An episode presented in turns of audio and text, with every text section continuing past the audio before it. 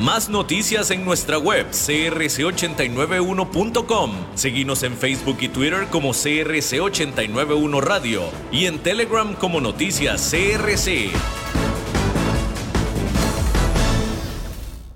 CRC 89.1 Radio y Cadena Radial Costarricense no se hacen responsables por las opiniones emitidas en este programa.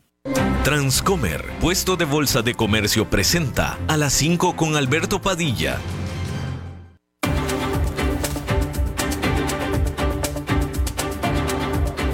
Inicia a las 5 con Alberto Padilla un programa diseñado con el objetivo de llevarte diariamente un tema de actualidad, acompañado siempre de reconocidos editorialistas, de lunes a viernes a las 5 de la tarde por CRC 89.1 Radio, a las 5 con Alberto Padilla.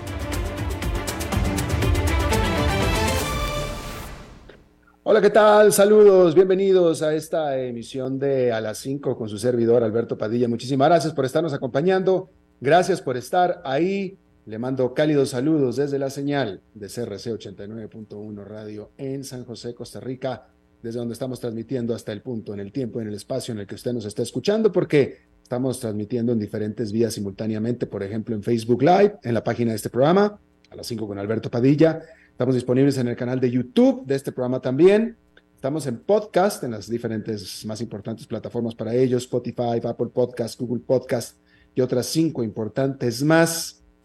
Aquí en Costa Rica, este programa que sale en vivo en este momento a las 5 de la tarde, aquí en CRC 89.1 Radio, se transmite, se repite todos los días a las 10 de la noche aquí en esta misma estación.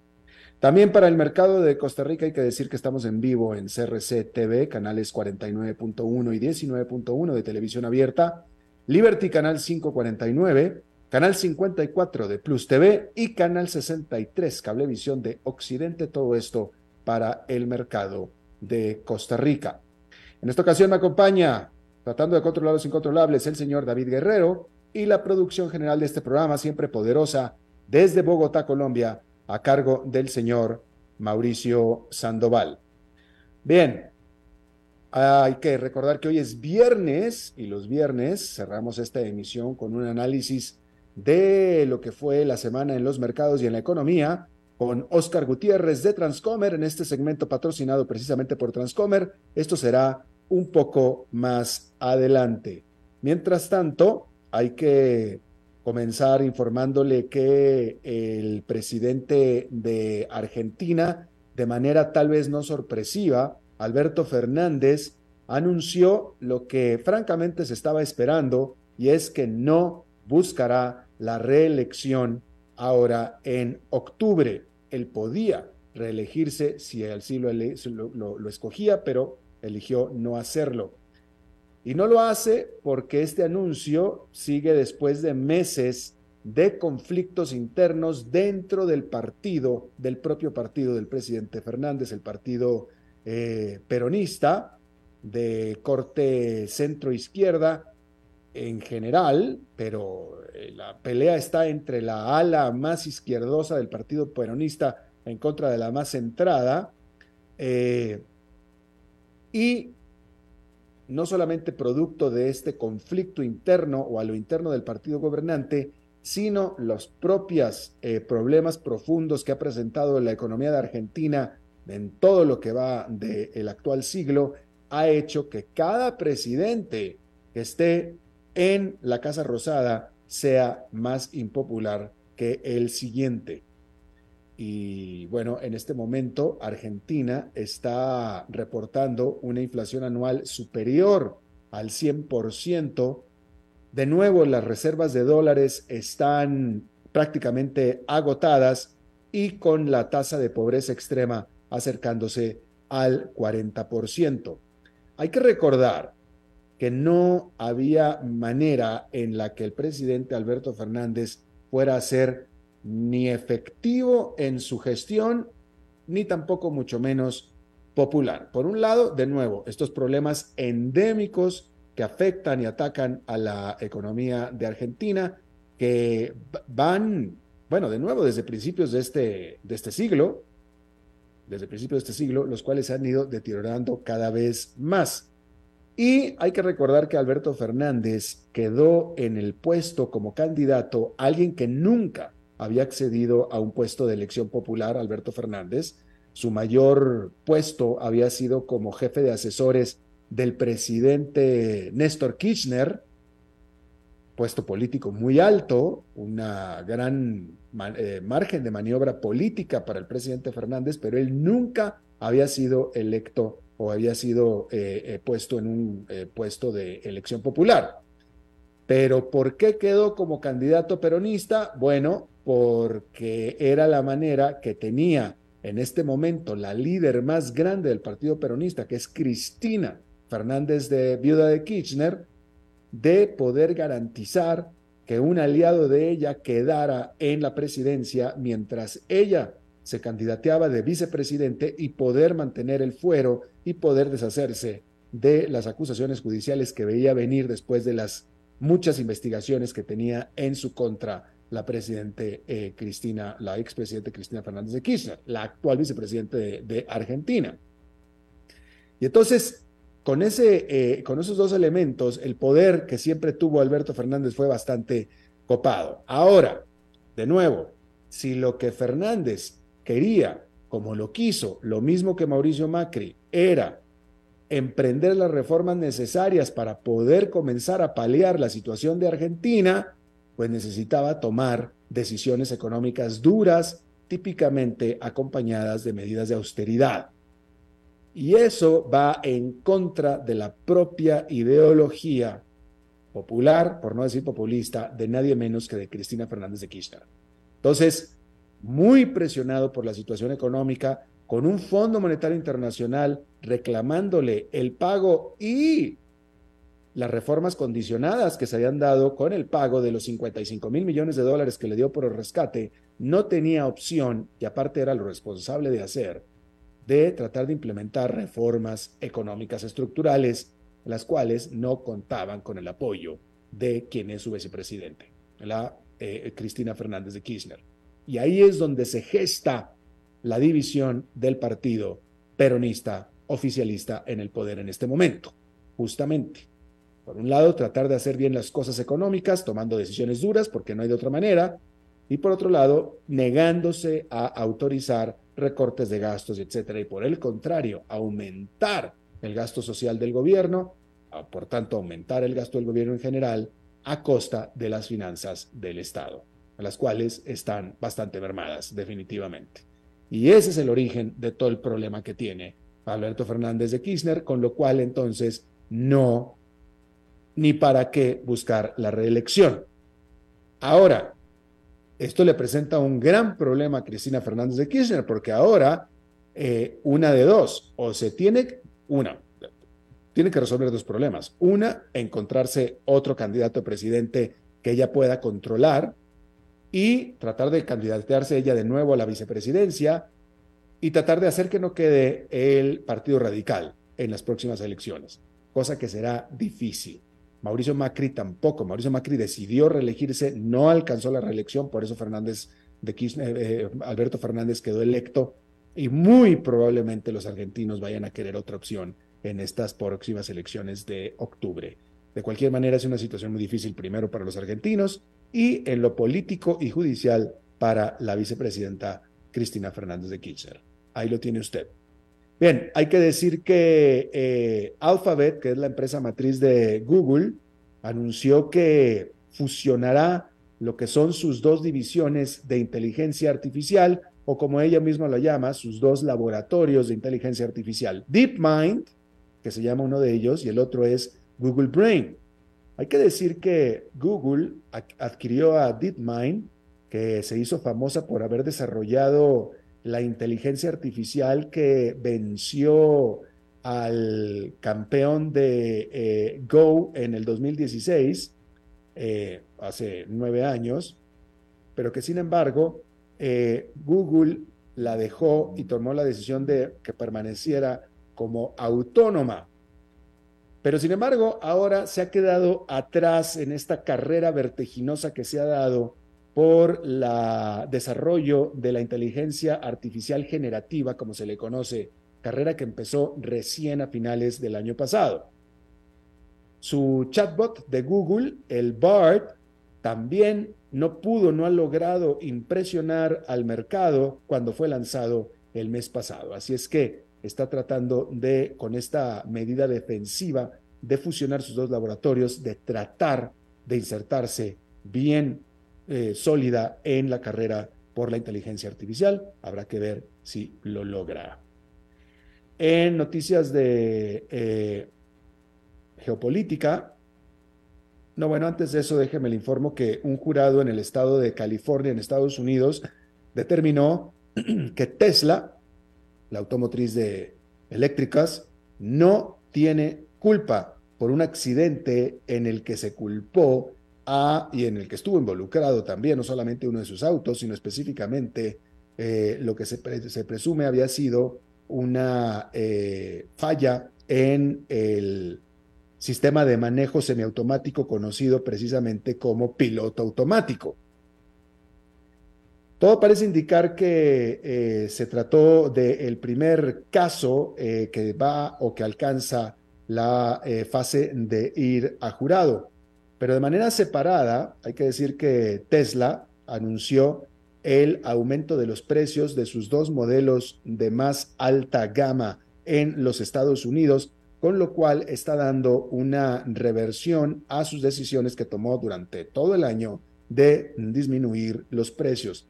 Hay que decir que los inversionistas de Tesla han estado mostrando poco entusiasmo acerca de estos recortes de precios que había determinado la empresa, eh, los cuales definitivamente se esperaba y cumplió que afectó a la rentabilidad de la compañía. Y bueno, no se ha informado, no se está informando, Tesla no ha dicho si esta decisión la hizo para tratar de calmar a los inversionistas, eh, pero sí ciertamente la decisión de bajar los precios fue para poder aumentar las ventas, las cuales estaban comenzando a caer. De nuevo, efectivamente, y lo discutimos aquí esta semana, los números de Tesla fueron menores, están de bajada, pero siguen siendo aún bastante sólidos. Bien, hay que decir que eh,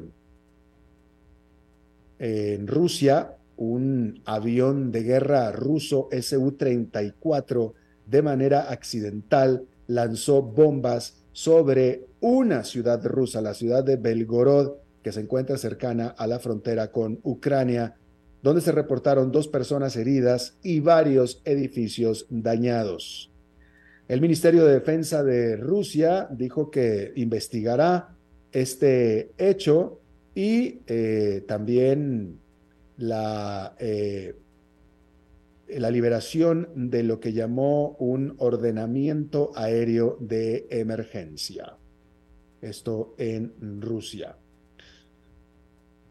Sobre lo que fue la noticia más importante geopolítica de toda esta semana en Sudán, eh, donde se está cumpliendo una semana de este conflicto eh, interno, hay que decir que eh, la milicia, que se hace conocer como las fuerzas de apoyo rápido, que están peleando contra la junta militar, anunció un cese al fuego de 72 horas para marcar y para respetar el feriado musulmán de Eid al-Fitr, dijo que esta eh, tregua también permitirá la apertura de corredores humanitarios para evacuar a los ciudadanos civiles de la capital si es que estos quieren hacerlo, como lo han estado haciendo, por cierto.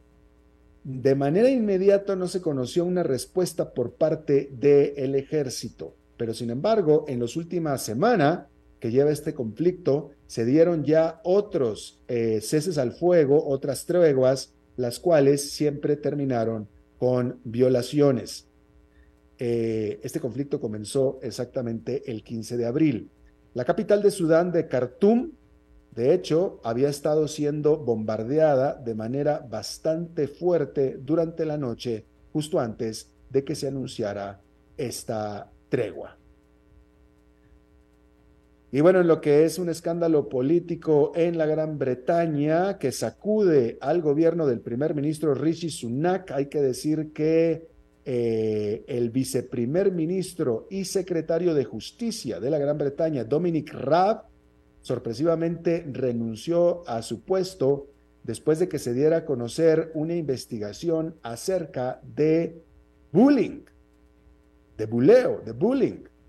Hay que decir que el propio primer ministro Rishi Sunak fue quien ordenó esta investigación desde noviembre, después de que eh, empleados de este viceprimer ministro se quejaron acerca del trato intimidatorio, el comportamiento intimidatorio hacia ellos, es decir, hacia sus subordinados.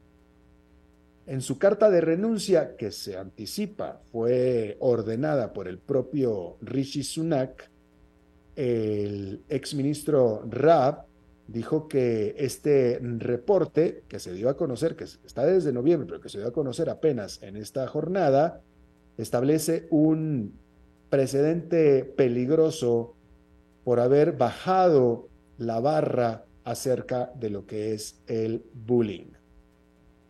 Lo que sea que quiera decir en este caso bullying, pero bueno, lo están describiendo como comportamiento intimidatorio. Aparentemente allá en la Gran Bretaña no les gusta que se les queden viendo feo y que les abren y que les hablen a la cara viéndolo a los ojos de manera dura aparentemente. Bien, eh, hay que decir que en la Unión Europea 20 países de esta unión, liderados por el país de Eslovenia, están cabildeando para que haya una mayor regulación para prevenir e impedir que se venda dentro del bloque lo que ellos llaman miel impura. Estamos hablando de miel de abeja, miel impura.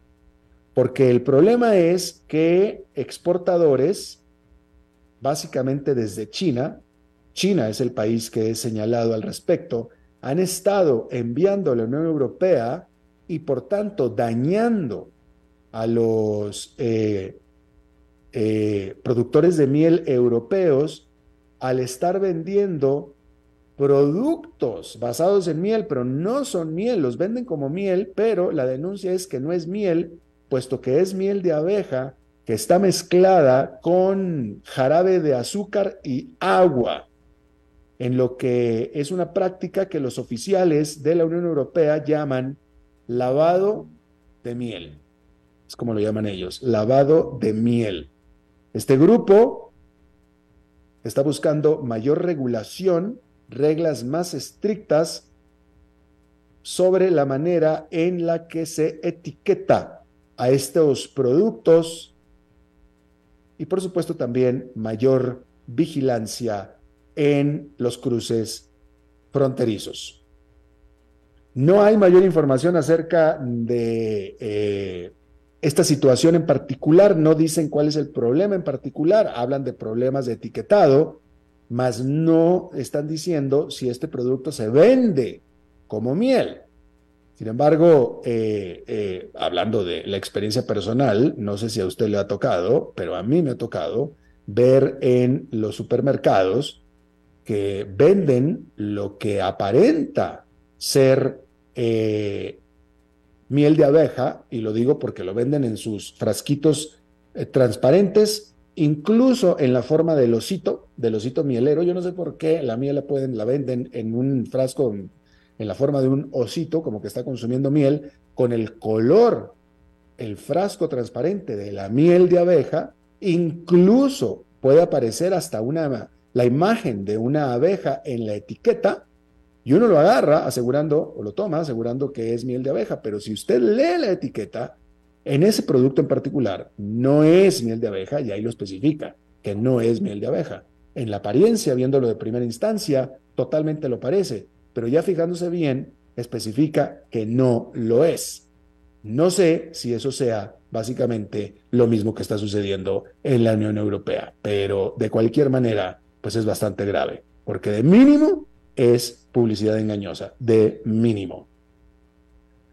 Bueno, cambiando de tema completamente, hay que decir que este viernes el secretario de la Defensa de los Estados Unidos, Lloyd Austin, se enfrentó por primera vez a los aliados, molestos aliados eh, de su país, desde que se filtraron estos documentos del Pentágono, se filtraron en línea y en redes sociales, en donde quedaba de manifiesto pues las intimidades del Pentágono acerca de los detalles de espionaje que el propio Estados Unidos estaba haciendo sobre sus aliados, aparte de las dudas que el propio Estados Unidos tiene sobre la ayuda que se está otorgando a Ucrania y de las propias posibilidades de Ucrania de vencer a Rusia con esta ayuda que está recibiendo por parte de Occidente.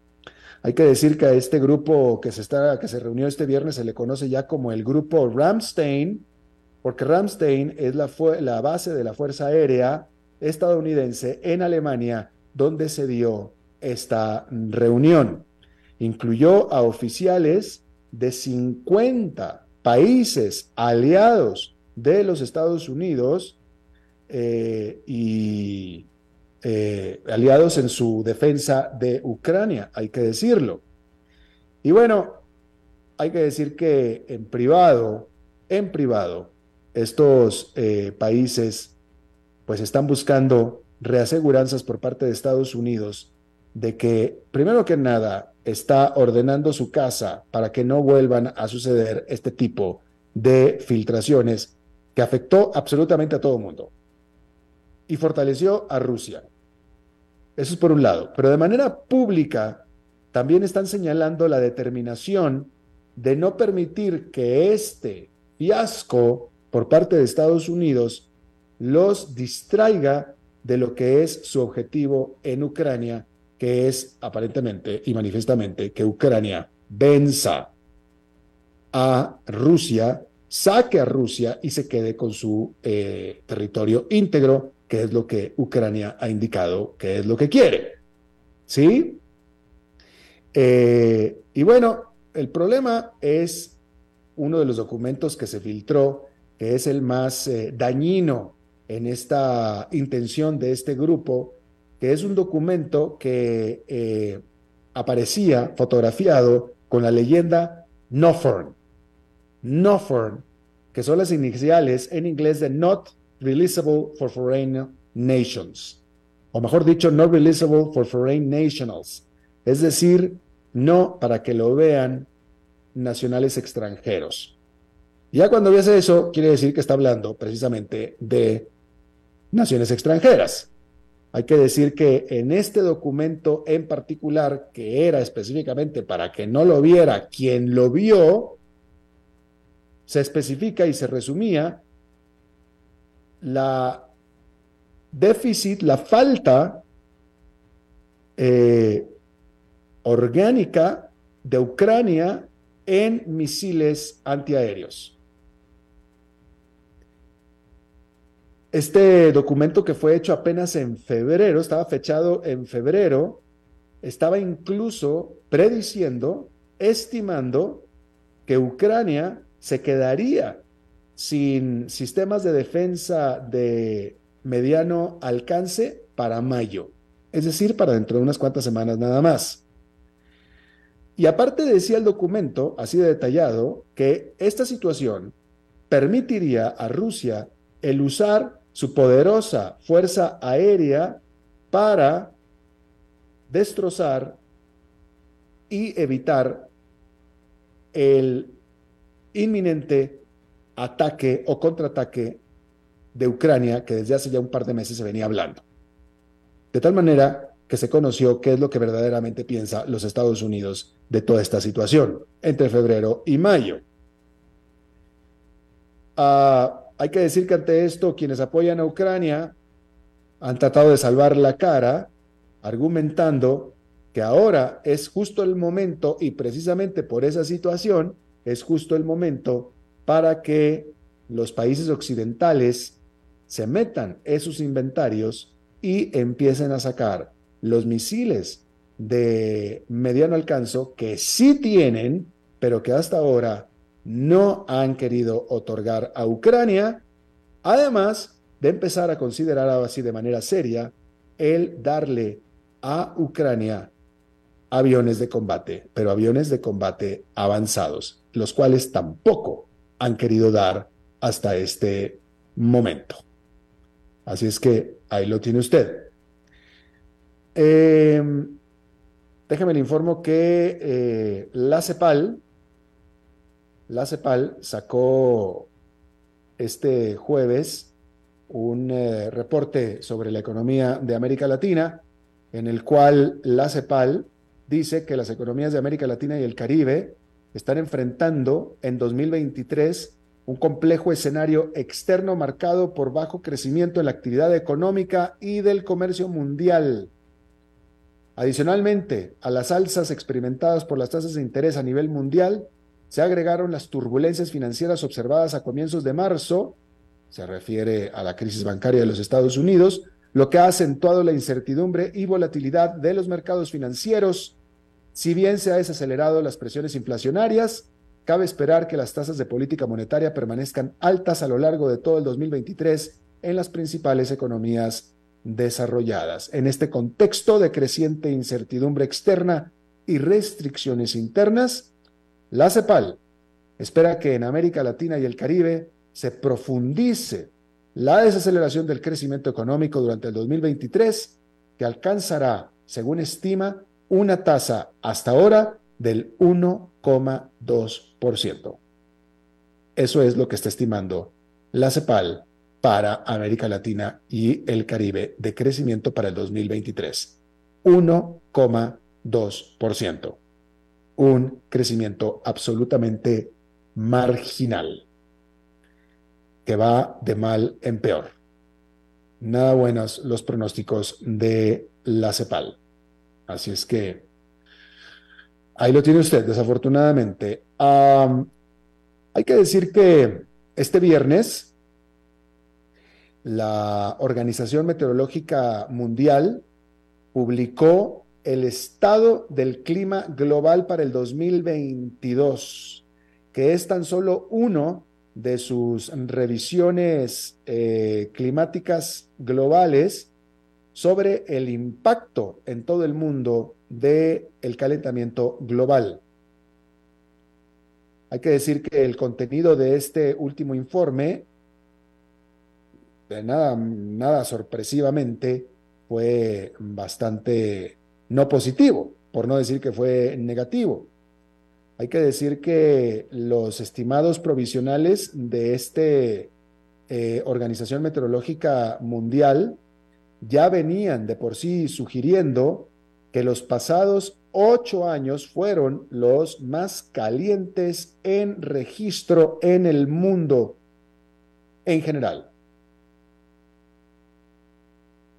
Y esto fue también confirmado por Copérnico, que es el programa de observación de la Tierra de la Unión Europea, en su propio análisis que se publicó en enero. De tal manera que hay un amplio consenso en este sentido.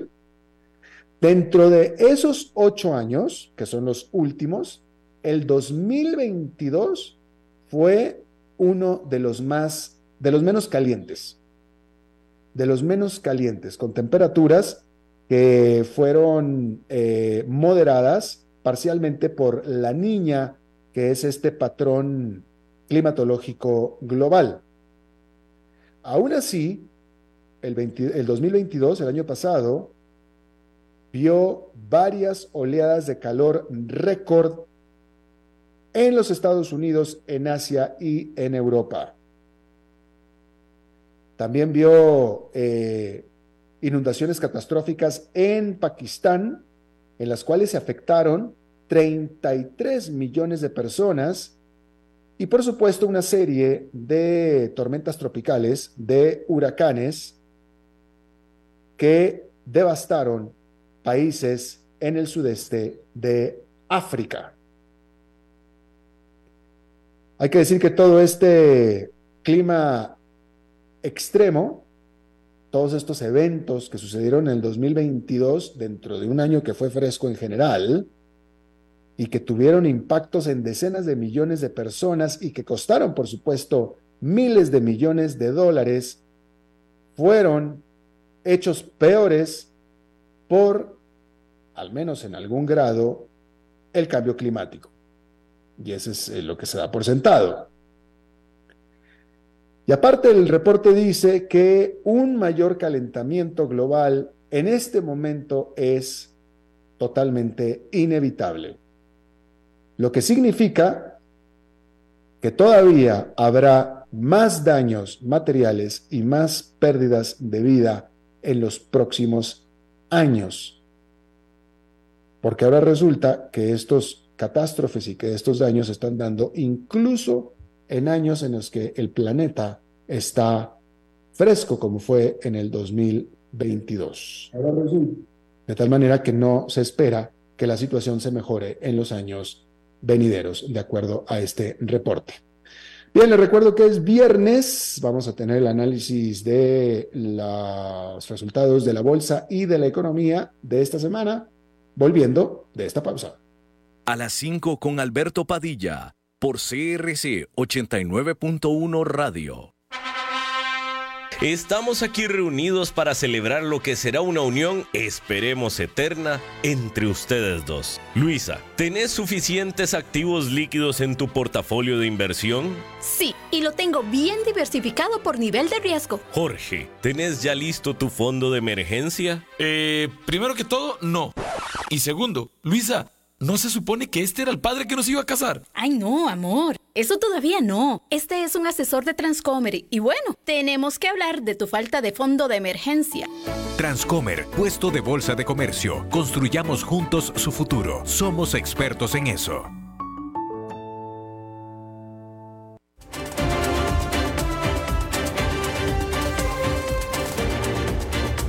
Seguimos escuchando a las 5 con Alberto Padilla.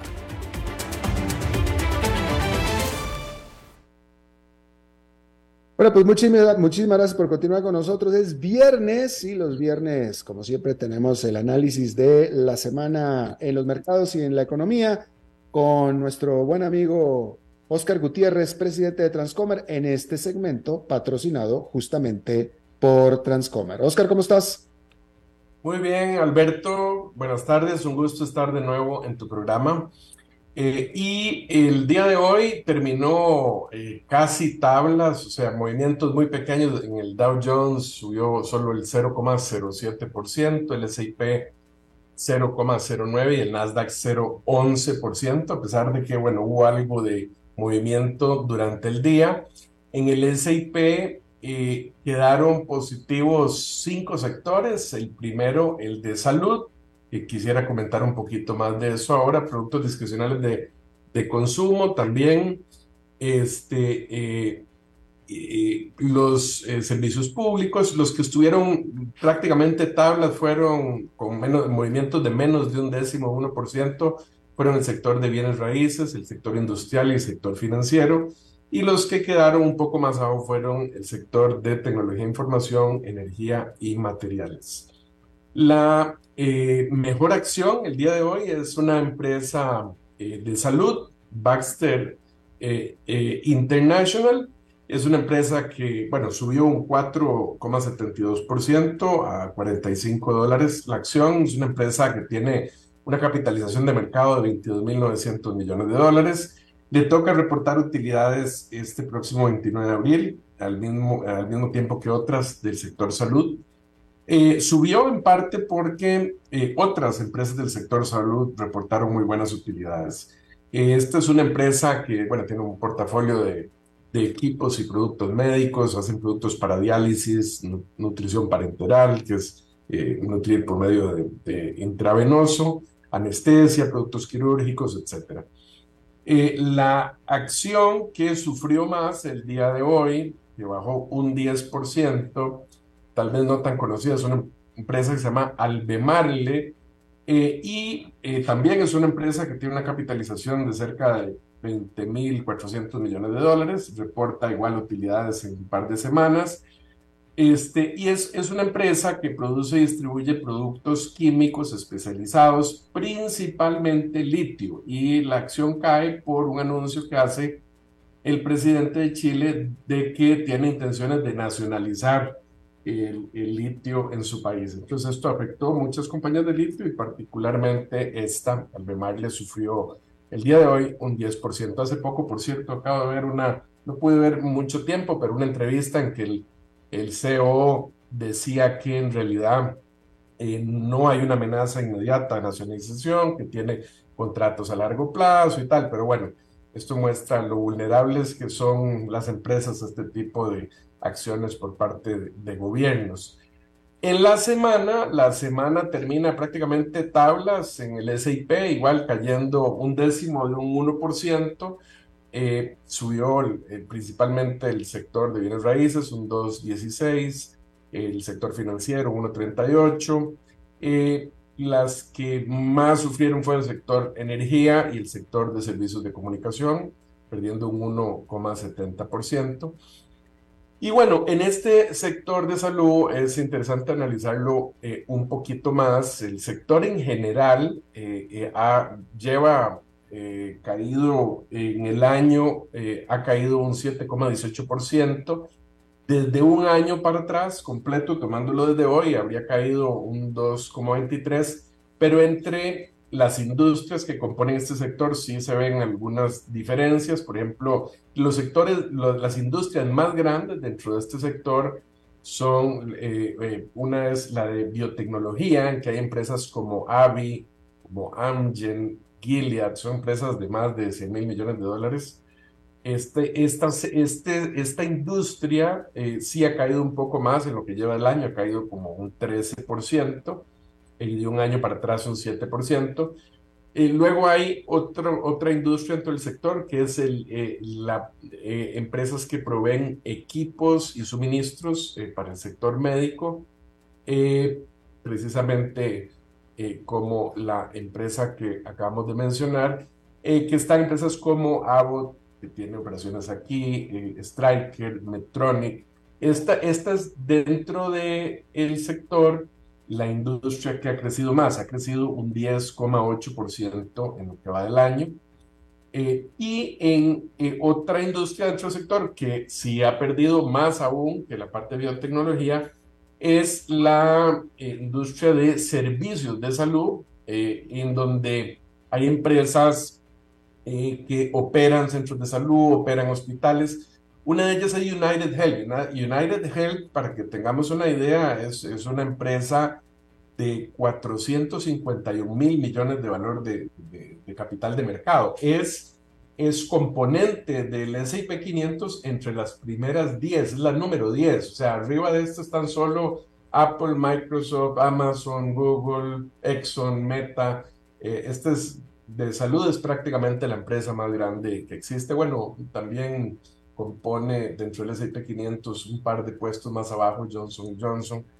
Eh, eh, que, eh, bueno, Johnson Johnson es, pertenece a otra industria dentro del sector que es muy importante, que es el de farmacéuticas, en que aquí sí tenemos nombres tal vez más conocidos, que son, bueno, Johnson Johnson, Eli Lilly, Merck, AstraZeneca, Pfizer, Novartis, Bristol Myers, Sanofi, eh, GlaxoSmithKline, todas estas empresas que las conocemos tal vez por las medicinas que nos tomamos, eh, son muy grandes y fuertes dentro de este, de este, sector. Eh, bueno, y estamos ya en un 20% más o menos de reporte de utilidades de las empresas del S&P 500. Esto ya empieza a mostrar un poco los resultados del trimestre. Por el momento han, han sido bastante eh, balanceados los resultados que se han expuesto entre, entre las, eh, superar las expectativas de utilidades, eh, mantenerlas o no lograrlas, está más o menos dividido como en un tercio cada uno de esos grupos, lo cual tal vez mm, provoca que no haya tantos movimientos en el mercado. Sin embargo, estamos todavía, todavía apenas entrando. Eh, faltan muchísimas empresas eh, por reportar. Eh, dicho sea de paso, aunque hay muchas que han logrado las expectativas, estas expectativas ya habían sido disminuidas, ¿verdad? Han sido revisadas. y entonces, bueno, están un poco más, más bajas de lo que se esperaban al principio, pero ya eh, como se están cumpliendo esas expectativas, uno podría decir que está más incorporado en el valor de mercado ese efecto. Sin embargo, bueno, faltan eh, muchas empresas por reportar. La semana entrante reportan cerca de 1.500 empresas. Entre ellas, bueno, el lunes reporta Coca-Cola, Cleveland Cliff, que es una empresa de cruce hierro y materiales bueno, reporta First Republic Bank, que recordemos que era uno de los que había sido muy afectados con, con la crisis, reporta este lunes. Eh, el martes reportan empresas muy importantes, Microsoft, Google, Visa, Pepsi, McDonald's, UPS, Texas Instruments, Verizon, eh, General Electric. Eh, igual el miércoles reporta también Meta, reporta Boeing, GlaxoSmithKline. El jueves reporta Amazon también. El jueves reportan muchas empresas, eh, igual Eli Lilly, Mastercard, eh, Merck, Avi, AstraZeneca, varias del sector salud que estamos hablando.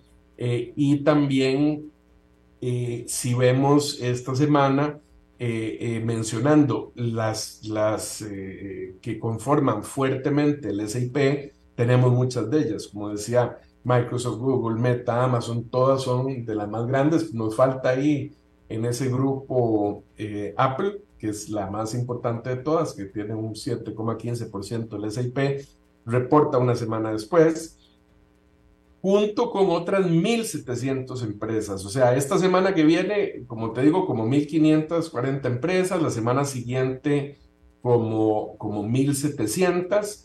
Así que ya en los próximos 15 días vamos a tener una, una foto mucho más clara del resultado de este trimestre, que como te digo, aunque el mercado de alguna manera ha incorporado reducciones en precios, eh, el efecto que estas empresas grandes puedan tener en el SIP puede provocar eh, que haya una volatilidad importante. Así que eh, puede haber sorpresas en los próximos 15 días.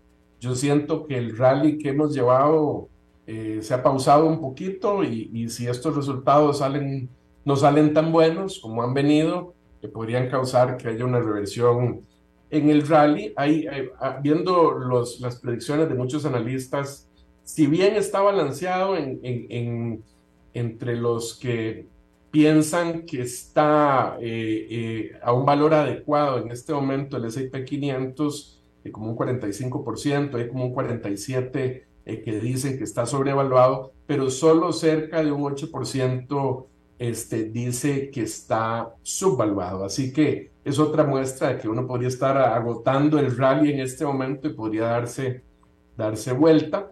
Estamos entrando también en periodo de silencio de la Fed. Recordemos que cuando se acerca la fecha en que la Reserva Federal vuelve a tomar decisiones sobre la tasa de eh, la Fed, eh, eh, se les prohíbe salir al público a dar declaraciones eh, y eh, esta próxima reunión, les recuerdo que es ya, o el próximo anuncio es ya el 3 de mayo, eh, que será en menos de 15 días.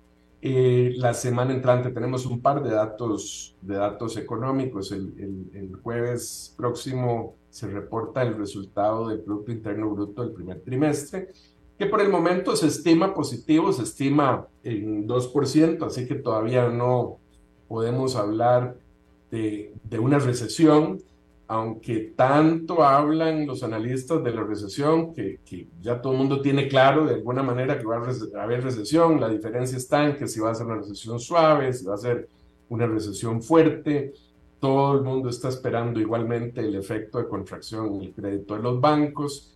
Entonces, bueno, desde ese punto de vista eh, no, hay, no hay mayores sorpresas. El de hoy en noche igual se reporta el, el, el, PCE, que es, acordémonos, la otra medida de inflación que utiliza la Reserva Federal eh, más de cerca para tomar decisiones eh, y que va a influir sin duda en, en la decisión del 3 de mayo. Las, las apuestas, eh, es interesante en relación con la semana pasada, bueno, los, los próximos meses las apuestas están muy fuertes que se mantiene la tasa o que sube un cuarto de punto. Digamos, para el 3 de mayo el 88% eh, apuesta que va a subir a, eh, al rango de 5% a 5,25, que es un, un cuarto de punto, y se sostiene ahí eh, por los próximos meses. el 69% dice que se mantiene para el 14 de junio, ya sin aumento. El 26 de julio el 60% dice que se mantiene sin aumento.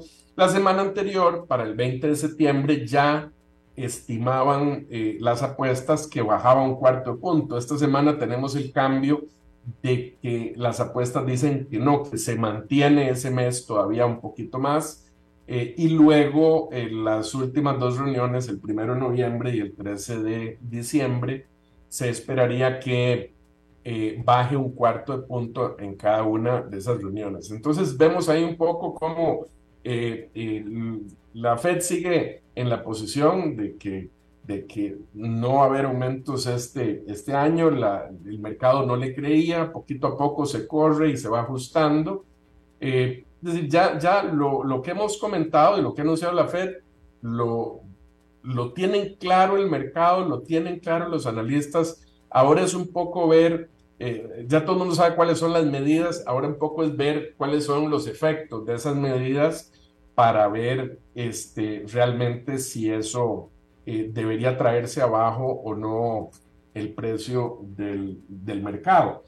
Eh, yo creo que todavía yo siento que sigue estando un poquito, un poquito sobrevaluado. Si uno ve el, el, el, precio actual, las predicciones están entre 213 dólares de utilidades en el S&P 500 y 223 en ese rango eh, para el, eh, este año.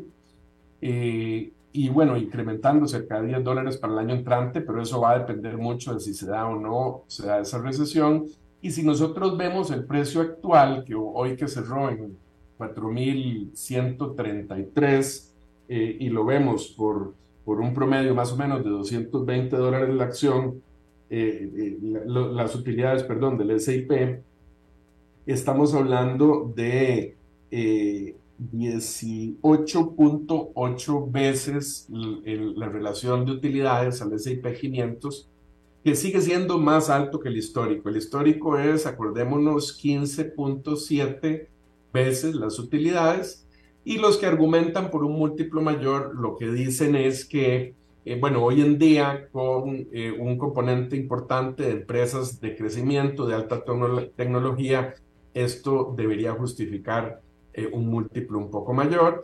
Y bueno, ese es el, esos son los, los argumentos que tienen los, los toros y los osos en, en, este momento en el mercado. Efectivamente. Eh, si me permites, mi querido Oscar, voy a meterme en tus terrenos, sobre todo en viernes, a hablar de una de las empresas que reportaron en este viernes, una de las más famosas, uno de los grandes nombres, que es Procter Gamble, que tú conoces bien y que todos ustedes conocen bien, porque es una de las empresas de productos de consumo más importantes, más grandes del mundo y reportó este viernes resultados a trimestrales que fueron sorpresivamente mucho más fuertes de lo que se estaba esperando, tanto en sus ingresos netos como en sus ventas que eh, superaron las expectativas de los analistas y eh, sobre todo en sus resultados anuales, con todo y que los volúmenes cayeron. Y esto es importante y notable.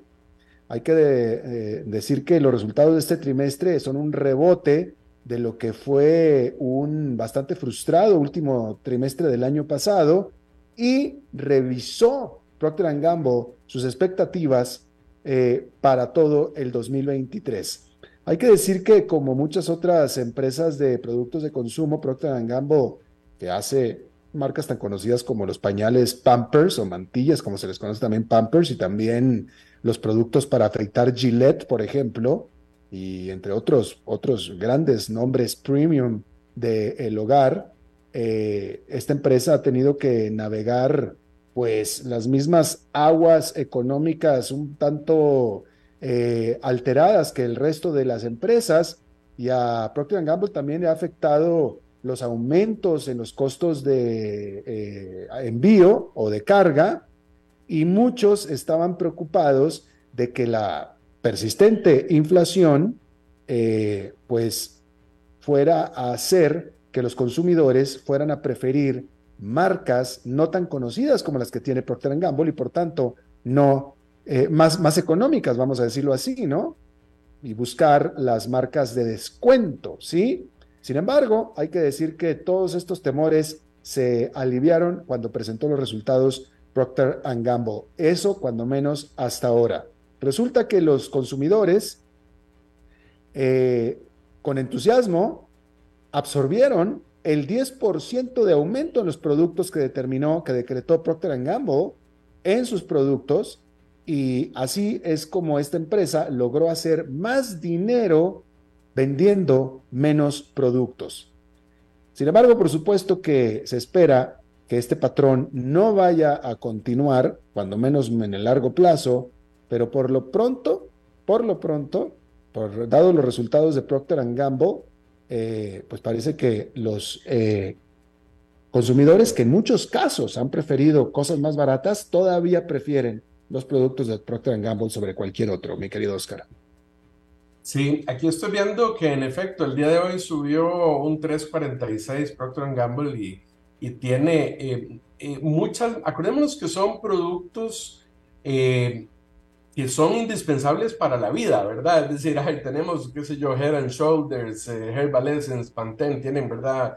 shampoos, y tienen desodorantes, y tienen jabón para lavaplatos. Entonces, en el tanto de una familia no, no no esté en serios problemas, pues continúa consumiendo estos productos, ¿verdad? No son decisiones que pospone, ¿verdad? Tiene que seguir usando Gillette y Crest y, Oral-B y todos estos... Eh, pero, de, nuevo, pueden irse con productos genéricos o más baratos y sin embargo, estos tienen mucha fidelidad por lo visto.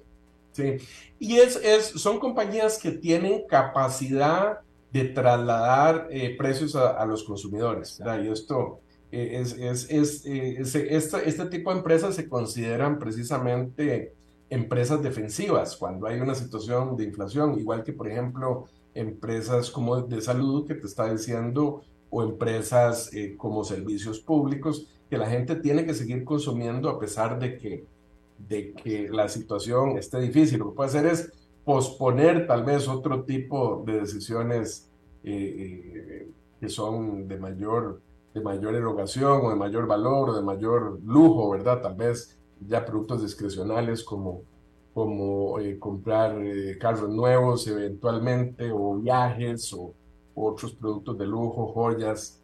Eh, pero bueno, vamos a ver esto, esto sin duda cuando hay resultados así positivos, eso alienta, alienta el mercado, se siente que entonces todavía hay capacidad de compra de parte de, de la población eh, y siguen, eh, siguen muchas señales eh, que se consideran positivas, ¿verdad? Uno de los argumentos que hemos hablado antes es, por ejemplo, el tema de desempleo, ¿verdad? Que sigue muy bajo, pero hay que tener cuidado con eso, ¿verdad? Porque en el caso particular del desempleo, el desempleo es un indicador, te lo pongo de esta manera, haciendo el análisis, ¿en qué momento despide una empresa personal?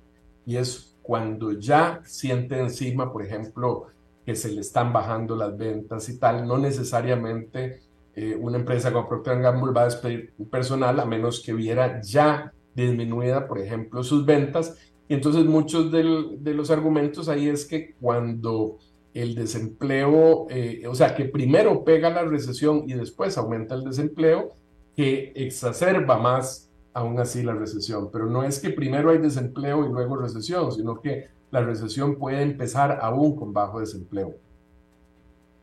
Efectivamente. Y por cierto, que eh, escuchándote estaba reflexionando que eh, contrariamente a lo que mucha gente pensará, eh, y tal vez tú como jefe de empresa puedas corroborarlo, en realidad el despedir, sobre todo, sobre todo grandes despidos, ¿no? no a un mal empleado eso hay que hacerlo, pero cuando la empresa tiene que hacer un ajuste de personal, eh, eh, siempre se reporta que es de las más duras decisiones que tiene que hacer un empresario. Claro, que, es muy probable que se alargue esa decisión, a menos que se considere que es, absolutamente necesario. Evidentemente, eh, una empresa lo primero que hará es congelar tal vez las plazas, ¿verdad? Que está pensando para crecimiento. Ya hemos visto algunas empresas que igual han estado haciendo despidos importantes, pero el tema es que cuando estás despidiendo gente ya porque es una, es una prevención financiera de que hay que reducir gastos porque se vienen ingresos, se vienen ingresos más bajos o ya los estoy sintiendo. Entonces algunas empresas pues sí, actúan anticipadamente, pero no todas. Una gran mayoría este, actúan ya cuando tienen la recesión encima y cuando uno analiza los gráficos de, de, las tasas de desempleo eh, y de las recesiones, se ve cómo eh, el, eh, inicia primero la recesión, aún cuando el desempleo está muy bajo y, y, y el desempleo sube durante la recesión. Entonces, este, bueno, Vamos a ver eh, también el efecto, no solo las subidas de las tasas de interés, las contracciones de crédito, es muy probable que lo empecemos a ver todavía no en este trimestre que se está reportando, sino en el trimestre que termina en junio y que se estará reportando hasta julio o agosto, ¿verdad? Claro.